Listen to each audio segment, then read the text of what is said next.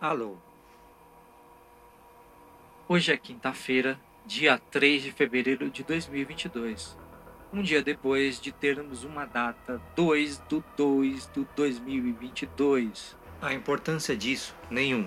Mas enfim, antes de começarmos o nosso episódio hoje, uma coisa que eu achei interessante e engraçada foi que algumas pessoas que ouviram o primeiro episódio e gostaram, e aí já começa o problema, elas vieram me elogiar dizendo que Olha, Roca, eu gostei bastante do episódio. Assim, no início, ali tinha umas partes que parecia que estava meio perdido e tal. Sim, exato. Aí no final deu, deu certo, deu uma arrematada, as coisas começaram a fazer sentido. Não! Não, onde vocês acharam isso? Não, é, é, essa não é a ideia. O negócio é. Eu não sei porque que vocês criaram a expectativa de que as coisas vão ganhar sentido, entrar em ordem. Não! Vocês acertaram, o negócio era, tava perdido mesmo. O problema foi que vocês acharam que as coisas fizeram sentido no final. Mas beleza. Eu quero agradecer a todo mundo que ouviu e que deu o seu parecer, que gostou. Não é baseado nisso que a gente continua, mas eu agradeço muito, tá certo? Agora que já falamos as merdas iniciais, a vinheta vem e a gente fala as merdas posteriores. Eu sou Diego Roca, está começando mais um Rocaria. Eu não sei se todo mundo que está me escutando é necessariamente artista. Eu não sei o que você faz especificamente e nem como você chega nos resultados que você chega. Mas provavelmente o que a gente tem em comum no que a gente faz é: primeiro, a gente tem que ser curioso, a maioria autodidata e grande parte do que a gente faz se aperfeiçoa por meio da imitação. E uma das coisas mais úteis para mim enquanto artista foi consumir um monte de coisa aleatória, diferente ao longo da vida. E a princípio essas coisas parecem não fazer tanto sentido buscar conhecer, mas um dia elas vão ser úteis. Esse é o meu caso como criador de música e como alguém que pensa na música como algo audiovisual. Nunca tá dissociado o papel do visual para mim. Sempre que eu tô fazendo um som, eu penso em outras características da sensibilidade humana para incorporar no som que eu tô fazendo. Seja na letra, seja na parte musical em si. A princípio parece que eu não tô indo para lugar nenhum e provavelmente não tô mesmo. Mas uma coisa que eu tenho achado muito útil é conversar com pessoas que não fazem exatamente a mesma coisa que eu. Porque até um tempo atrás eu costumava consumir material, o conteúdo de alguém que não fazia a mesma coisa que eu, só que sem poder interagir com elas, sem poder conversar. E desde que eu comecei a me cercar de pessoas criativas nas mais variadas áreas, eu pude achar jeitos de explicar como a música funciona ou como certos aspectos de fazer música funciona na linguagem deles. E ao longo do tempo a gente vai percebendo que temos muito em comum. E uma das coisas que eu vejo a gente é muito autodidata e as pessoas que conseguem ultrapassar a barreira de saber um mínimo para saber algo relevante o suficiente para te fazer criar algo bom é a curiosidade e a imitação.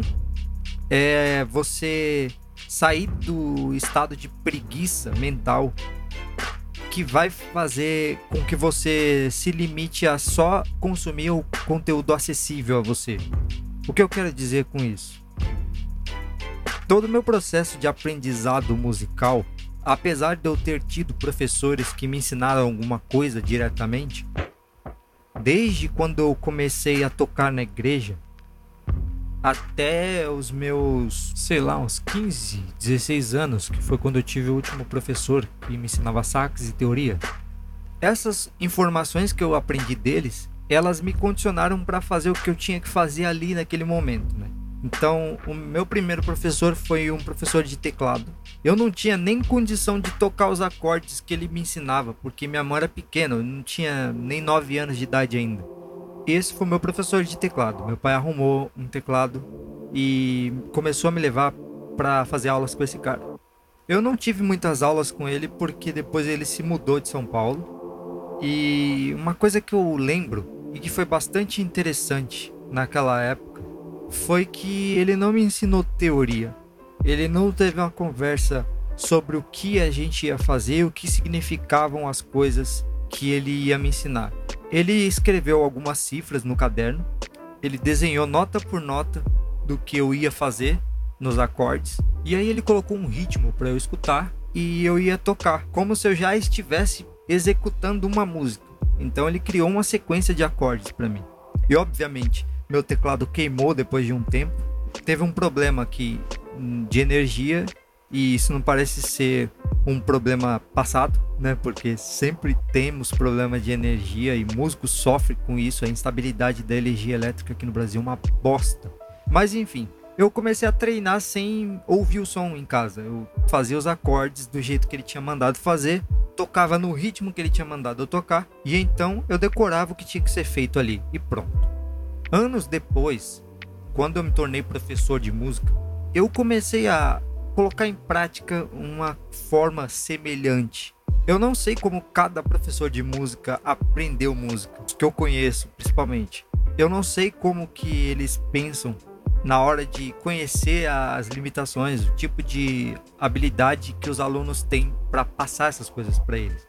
Mas eu sempre gostei de colocar os alunos no bonde andando, assim, jogar eles no, no, na fogueira e fazer eles intuitivamente irem se adaptando ao que está acontecendo. Seja eles cantando, seja tocando algum instrumento. Como eu passei mais tempo dando aula de, de canto do que instrumento, eu acho que faz mais sentido usar o canto como meio de, de explicar para onde eu estou indo aqui. Cantar e tocar violão também, mas cantar especificamente, pelo menos do meu ponto de vista, da minha experiência pessoal, eu não vim de uma tradição, não tinha uma escola de técnica, uma escola de estilo específico que me formou como cantor.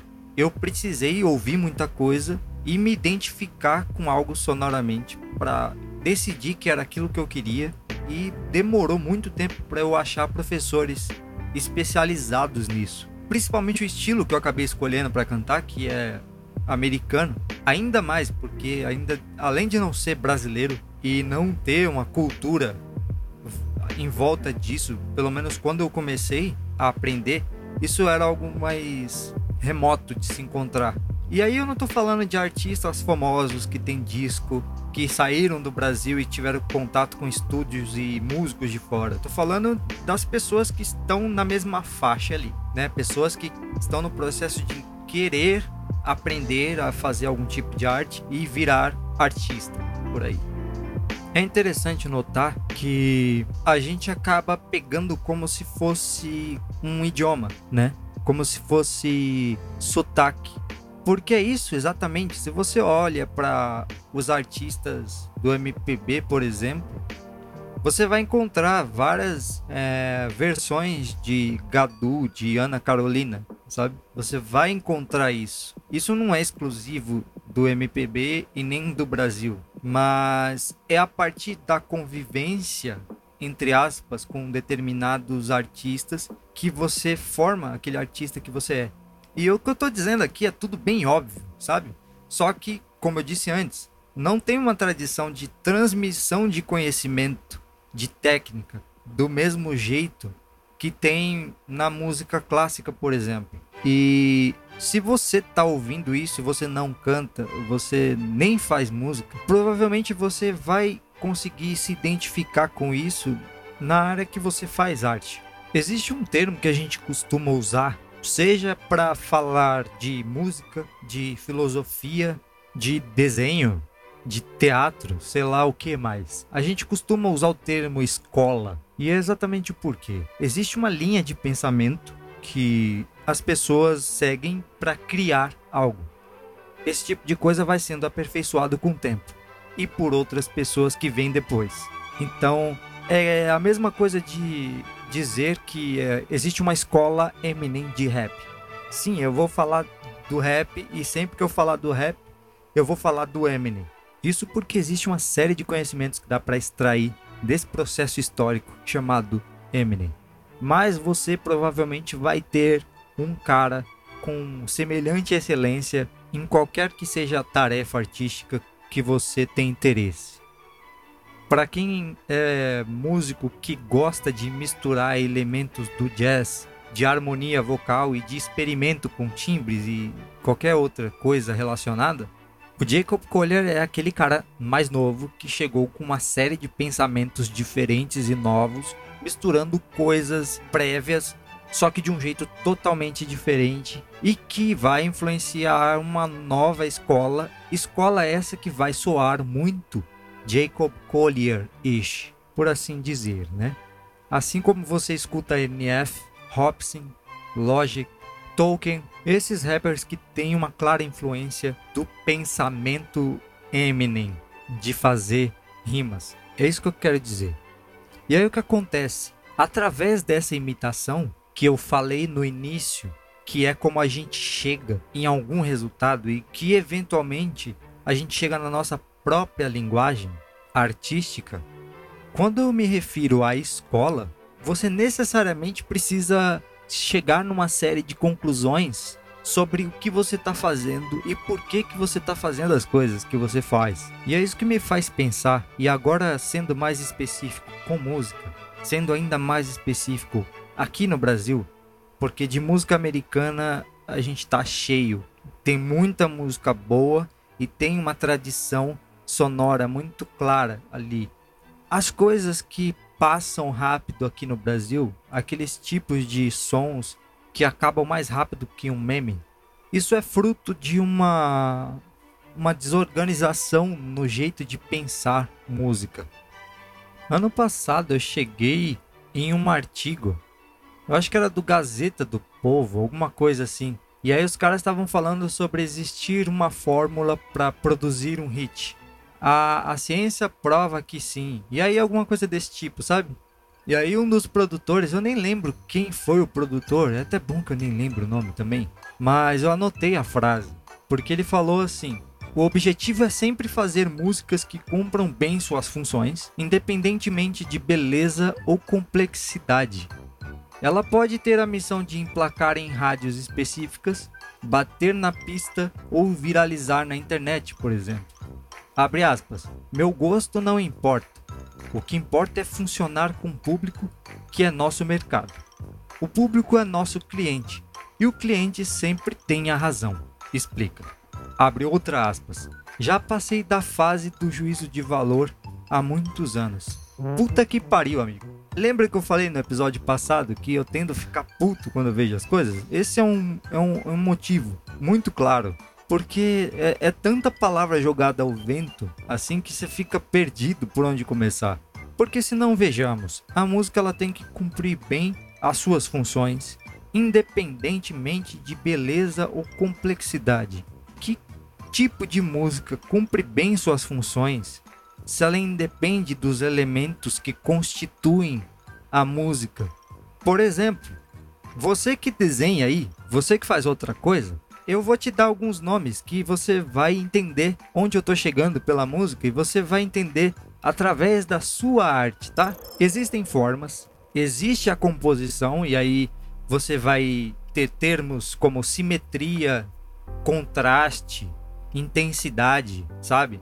Você tem esses termos e tem esses elementos que você usa para causar um tipo de impressão no observador da tua arte esse tipo de coisa. O que, que é a beleza? Você ordenar elementos de uma forma específica, propositada. É isso que vai constituir a, a beleza, é isso que vai causar um, uma impressão no ouvinte, no caso da música. E aí, só um disclaimer aqui: eu tô tentando iniciar uma coisa através desse podcast que é a ideia de processar a linguagem da música de uma forma intuitiva, mas também racional, que é para criar formas de pensar a criatividade por trás disso tudo, tá? Só para deixar claro. Então eu tendo ser bem chato nesses momentos e eu não tô nem aí. Ah, mas é porque a música é pra entretenimento, é pra dançar. É... A maioria das pessoas ouve música pra conversar por cima. Vai pro bar, tá conversando e ela não tá nem aí pra letra da música nem pro som que tá acontecendo. Mas no momento que você desliga a música, as pessoas vão olhar pro lado e pensar: nossa, mas tiraram a música. Tá, mas qual era o nome da música que estava tocando? A menos que seja uma música que tenha um valor emocional para a pessoa, que seja uma música muito famosa, ou que ela esteja lá para ouvir a música especificamente, como é o caso de alguém cantando, mas nem sempre é assim também. A maioria das pessoas elas não ouvem música ativamente. Isso é um, um, um grande ponto a se observar, que é apesar da música ser uma das artes mais presentes na vida do ser humano, ela é a mais subestimada, é a que está mais lá para fazer trilha sonora para outros eventos. Então, sim, a música ela tem a capacidade de fazer a pessoa reagir com o seu instinto e querer ir dançar. Do mesmo jeito que ela pode causar uma mudança de humor na pessoa e fazer ela se emocionar ela pode ilustrar uma situação triste, uma situação até de medo, de terror. A música consegue te colocar num ambiente assustador também.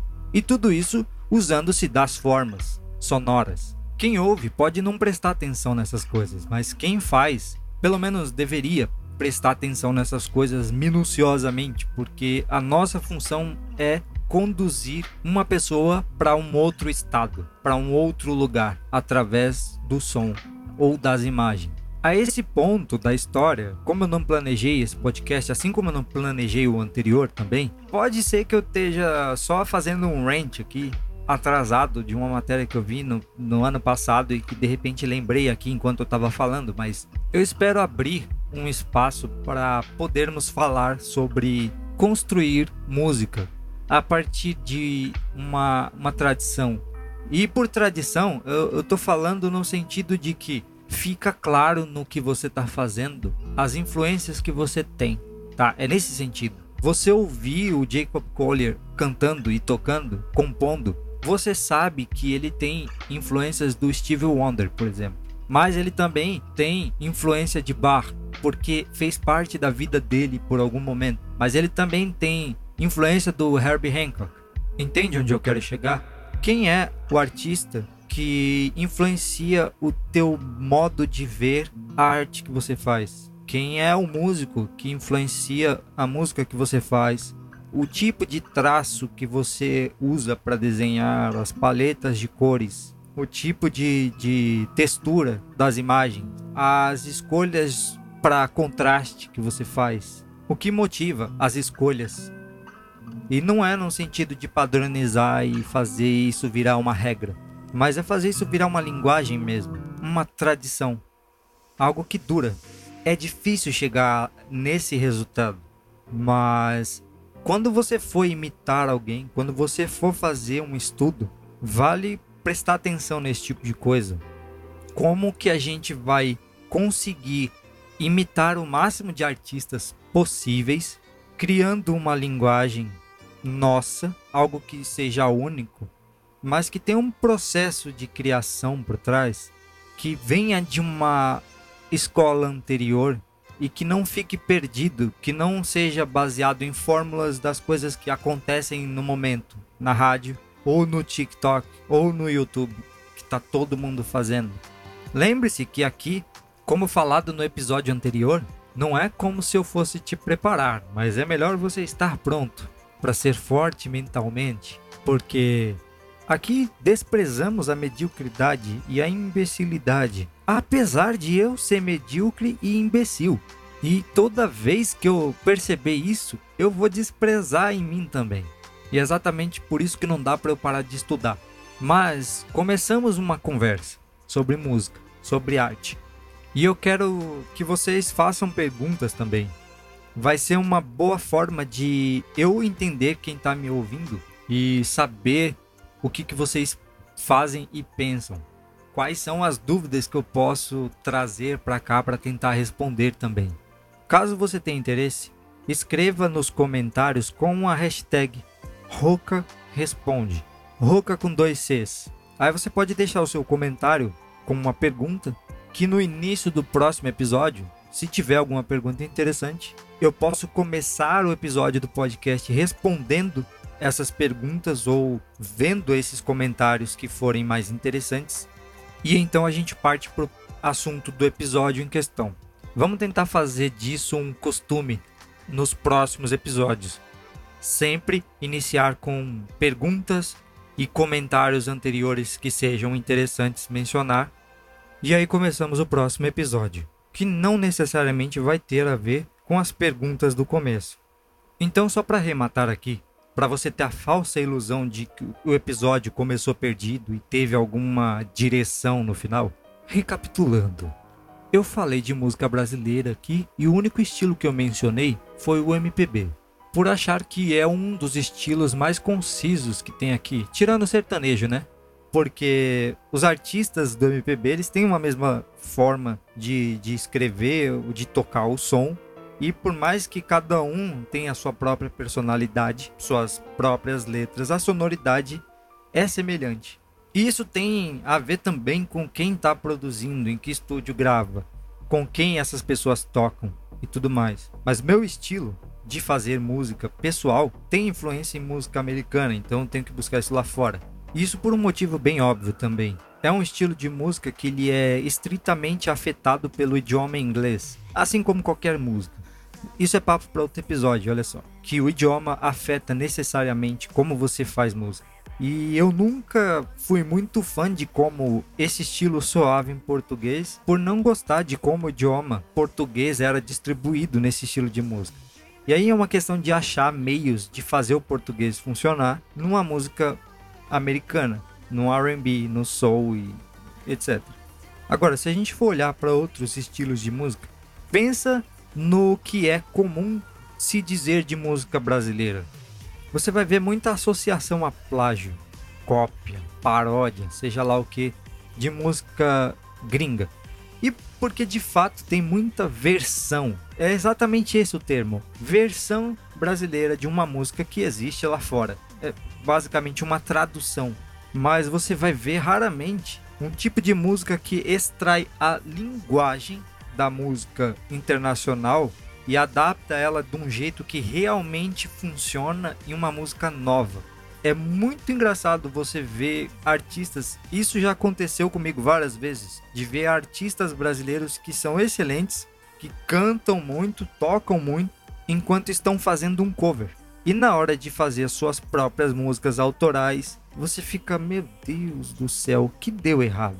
E o que deu errado é você não tratar a música como uma linguagem, como um, uma espécie de idioma que você extrai elementos fonéticos, você aprende sílabas disso, você aprende palavras disso, você é capaz de formar frases com isso e eventualmente você é capaz de escrever um texto, improvisar esse texto como se você estivesse tendo uma conversação. É muito parecido com o aprendizado de linguagem. E cara, você consegue adaptar isso para dança. Você consegue fazer uma analogia entre aprender um idioma com dança, porque você tem elementos que equivalem a sílabas, que equivalem a palavras e que você pode improvisar nisso ou você pode escrever um texto que você vai reproduzir do mesmo jeito sempre. Você consegue fazer isso com várias artes diferentes. Com desenho, eu não sei, com ilustração. Depois eu vou ter que chamar uma amiga, a Clovato é uma amiga que eu quero trazer aqui para falar sobre a arte também. Só que provavelmente vai ter muitos desdobramentos em outras direções que não são necessariamente a música. Só que aí vai ser a minha vez de ver outra pessoa falando sobre outro tipo de arte, onde talvez eu aprenda alguma coisa e tente aplicar para a música.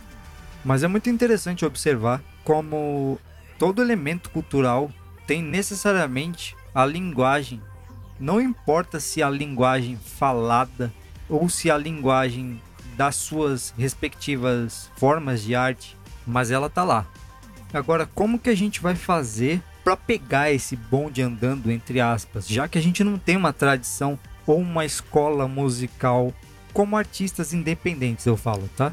Eu não fui para conservatório, não fiz faculdade de música, O mais próximo de eu chegar a estar num ambiente que cultivava uma cultura específica foi quando eu trabalhei na BBM, que era a Academia Brasileira de Black Music, e foi lá onde eu tive aula com o Renato Max, com o Sérgio Saas, que são pessoas com quem eu interajo bastante no Instagram. Então, quem me segue no Instagram, diegoroca.co, para quem não segue ainda, mas essas pessoas que me seguem sabem que em algum momento eu entrei em interação, compartilhei coisas deles nos meus stories. Porque foram pessoas que participaram ativamente do meu aprendizado na parte técnica vocal focada no estilo black americano. Então foi ali que eu comecei a ter contato lá por 2014 com técnicas específicas de um estilo, tendo contato com pessoas que estavam fazendo aquilo todos os dias do mesmo jeito, que eu via pessoas fazendo aquilo o tempo inteiro. E aí você desenvolve uma série de habilidades relacionadas àquele estilo musical e que você pode combinar com outros estilos também.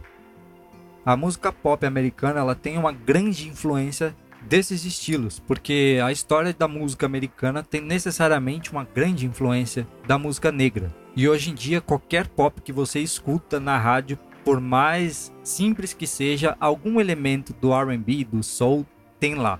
E é bem válido lembrar aqui que eu tô vendo isso através da minha lente, tá? Então não é como se 100% da música americana tenha essas exatas influências em todos os lugares, porque é impossível de eu saber também. Mas aí você vê que não é tão imparcial assim a minha análise, porque eu faço músicas ligadas ao hip hop, ao RB, ao jazz e eu misturo vários elementos de outros estilos também, mas a gente acaba sempre voltando para esse tipo de música. Agora, sem tentar alongar demais o episódio e tentar trazer algum tipo de insight que pode motivar como as pessoas olham para a música em geral, e para a forma que eu acabei de apresentar a música como sendo um idioma, você também consegue olhar para a fala em si e encontrar uma musicalidade nela. Quando você começar a perceber que tudo que é intencionado, sonoramente falando, né, sem ser barulhos de máquina e, e tudo mais, apesar de a gente poder extrair desses elementos alguma musicalidade, e por musicalidades, eu tô falando, o nosso ouvido ele é capaz de identificar variações. E essa capacidade faz com que você saiba se eu tô te fazendo uma pergunta ou se eu tô fazendo uma afirmação. Você consegue até identificar se eu tô sendo irônico ou não. Você sabe identificar se um carro está longe ou perto de você. Né? Se você está dirigindo, você sabe identificar se é a hora de passar a marcha ou não pelo som do carro. Então, de certa forma, a gente usa a variação de afinação na nossa vida o tempo inteiro. O som guia muitas decisões que a gente toma.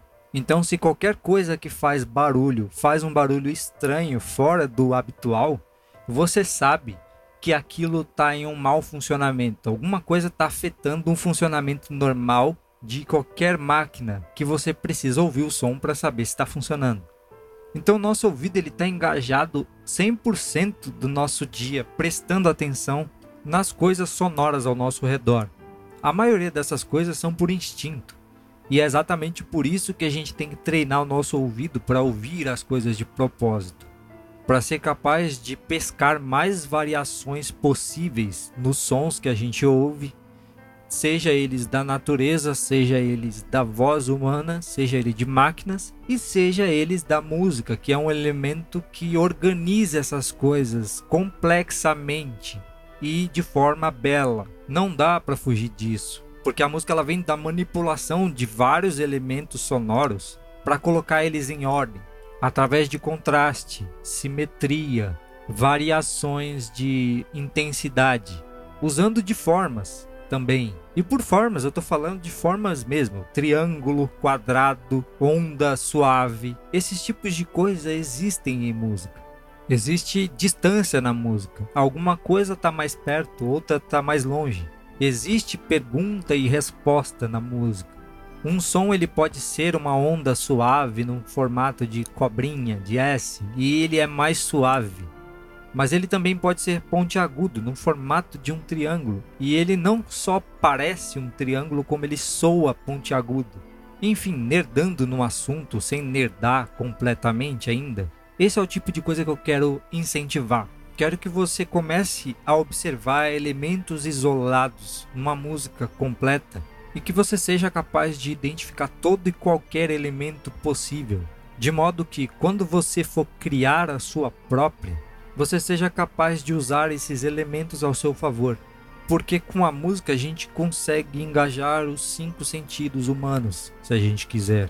É claro, o texto também tem um grande poder, mas o texto não engaja a tua audição, a menos que alguém esteja lendo para você. Mas se você só estiver olhando no papel, você vai ter que usar a tua imaginação para chegar ali. Agora com o som, você vai ter esse elemento extra.